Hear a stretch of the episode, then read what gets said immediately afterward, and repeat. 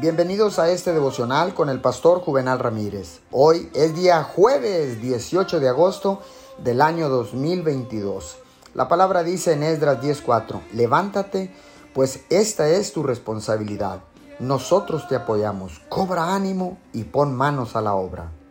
Cuando usted ha sido herido, la palabra de Dios dice, levántate de la depresión en la cual te han tenido las circunstancias. Levántate a una nueva vida. Qué bonita palabra.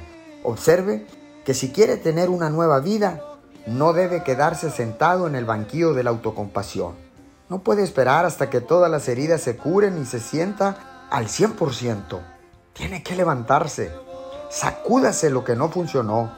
Deje de lamentarse por lo que ha perdido. Deje de pensar en quién le hizo daño y lo injusto que fue y levántese a una nueva vida. Cuando Dios lo ve aparecer con esa actitud, me duele, pero todavía estoy aquí. Me duele, pero sé que Dios sigue estando en el trono. Me duele, pero estoy esperando que Dios lo cambie.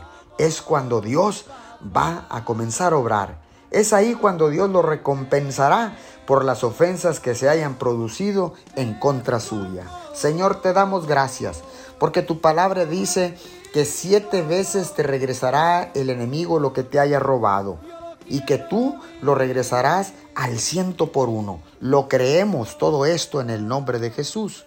Amén y amén.